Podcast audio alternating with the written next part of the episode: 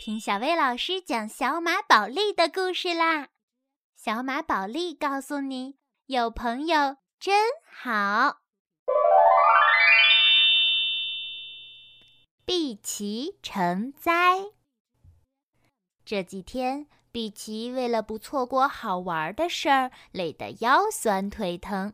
幸好好朋友柔柔邀请他去树林里做 SPA。蝴蝶们轻柔的动作舒缓了碧琪疲惫的身体和紧绷的神经。现在的他精神焕发。我现在已经恢复了玩的力气，谢谢你，柔柔。不用谢，咱们是朋友嘛。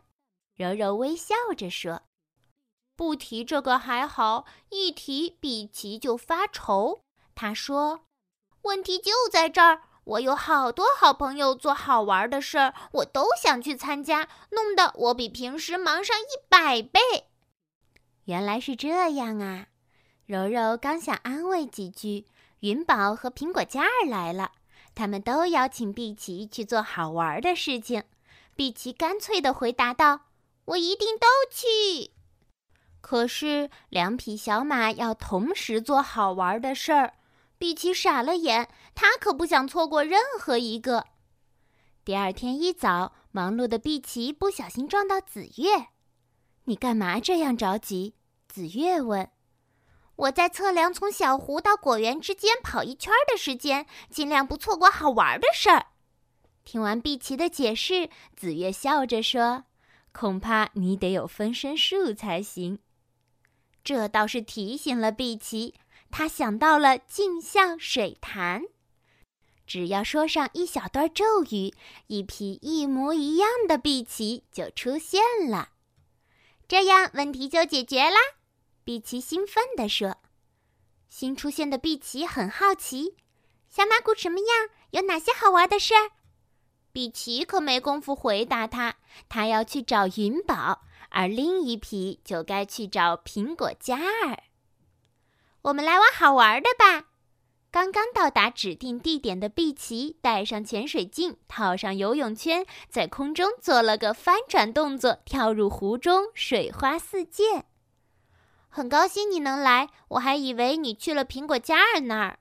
云宝说：“事实上，我正在去那儿的路上，我用了分身术。”碧琪解释道。这个解释让云宝有些晕头转向。走在路上的辛比奇被柔柔半路截到了野餐地点，鲜艳的野餐布已经铺好，美味的食物摆在上面。野餐确实很好，可是如果来到这儿，苹果嘉儿那儿怎么办？想到这儿，辛比奇感到呼吸困难，就像天塌下来那样难受。迫不得已，他只好离开了。告别了云宝。比奇跟新比奇接头，玩的怎么样？他们准备冰激凌了吗？新比奇抓狂的哭喊道：“没去成，半路我遇到了柔柔，她邀请我去野餐。野餐太棒了，应该去。可是这样会错过苹果嘉儿的事儿，所以我什么也没玩成。”新比奇沮丧地说：“看样子还要多变出几匹自己才行。说干就干。”比奇带着新碧琪来到镜像水潭，说上一小段咒语。话音刚落，两匹一模一样的自己出现了。新碧琪们显然很兴奋，他们东瞅瞅，西瞧瞧，大叫着“玩玩玩，痛快的玩！”比奇指挥着新碧琪们出发去找朋友。可是，一回头，新出现的碧琪们又用同样的方法变出了更多的碧琪。就这样，一波接着一波，最后成了一大群碧琪了。第一，碧琪吹了声口哨，集合全体队员。他说：“这么多小马，一定能把小马谷所有的东西都玩个遍。不过，首先大家需要记住我朋友们的名字。”大家都掌握的很快，全部都记住了。真碧琪宣布：“三、二、一，解散！”一波碧琪到达小湖，晒太阳的云宝已经睡着了。碧琪们你挠一下，它碰一下，有的甚至用尾巴去扫云宝的鼻子。阿嚏！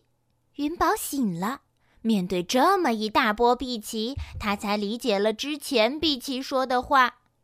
原来碧琪说的分身术是真的。每一匹碧琪都使出绝招跟云宝玩，云宝头大极了。农场里，大家正热火朝天地干着活儿，使劲儿，再往这边靠近些，再往那边走。苹果嘉儿指挥着队员们，很快谷仓的雏形就搭建好了。突然，一波碧琪冲了过来，他们跳着、叫着、欢笑着，在谷仓附近乱窜。刚刚搭好的谷仓很快就被弄塌了。小马谷变得异常混乱，大家聚在一起向紫月抗议。那群碧琪差一点拆了我的店。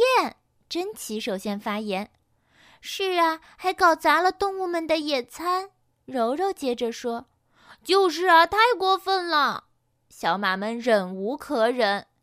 紫月安慰大家：“我会去查查到底是怎么回事，请放心。”紫月查了很多资料。发现问题出现在镜像水潭，只有找出真正的碧琪，再把其他的碧琪送回去，问题才能解决。可是这么多的碧琪，谁才是真的呢？真是难办。每匹碧琪都叫宣着：“我是真的，我是真的。”他们争吵着，打闹着，每匹都试图说服对方。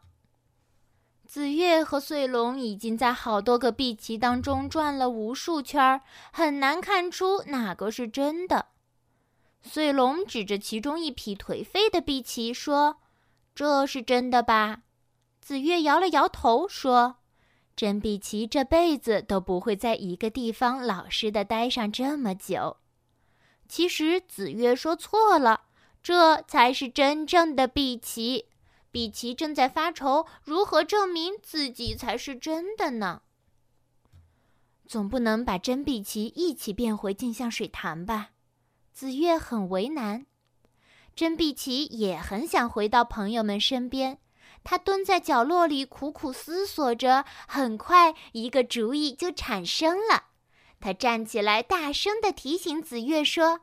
你不如考考他们，找一件不好玩的事儿，把做不到的碧琪变回镜像水潭去，坚持到最后的就是真的。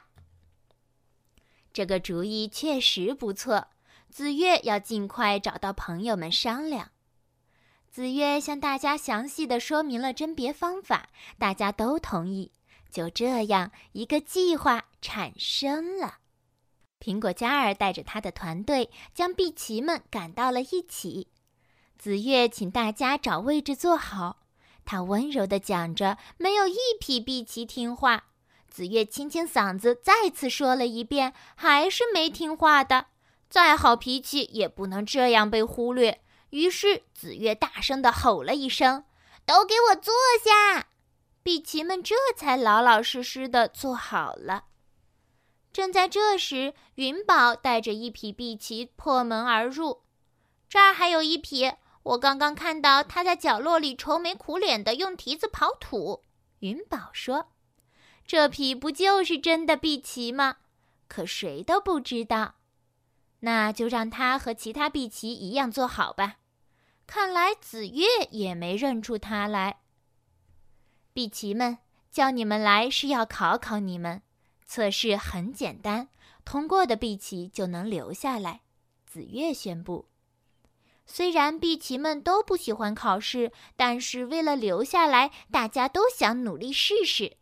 测试题目是盯着油漆变干，规则很简单，眼睛必须一动不动地盯着油漆，直到它慢慢变干。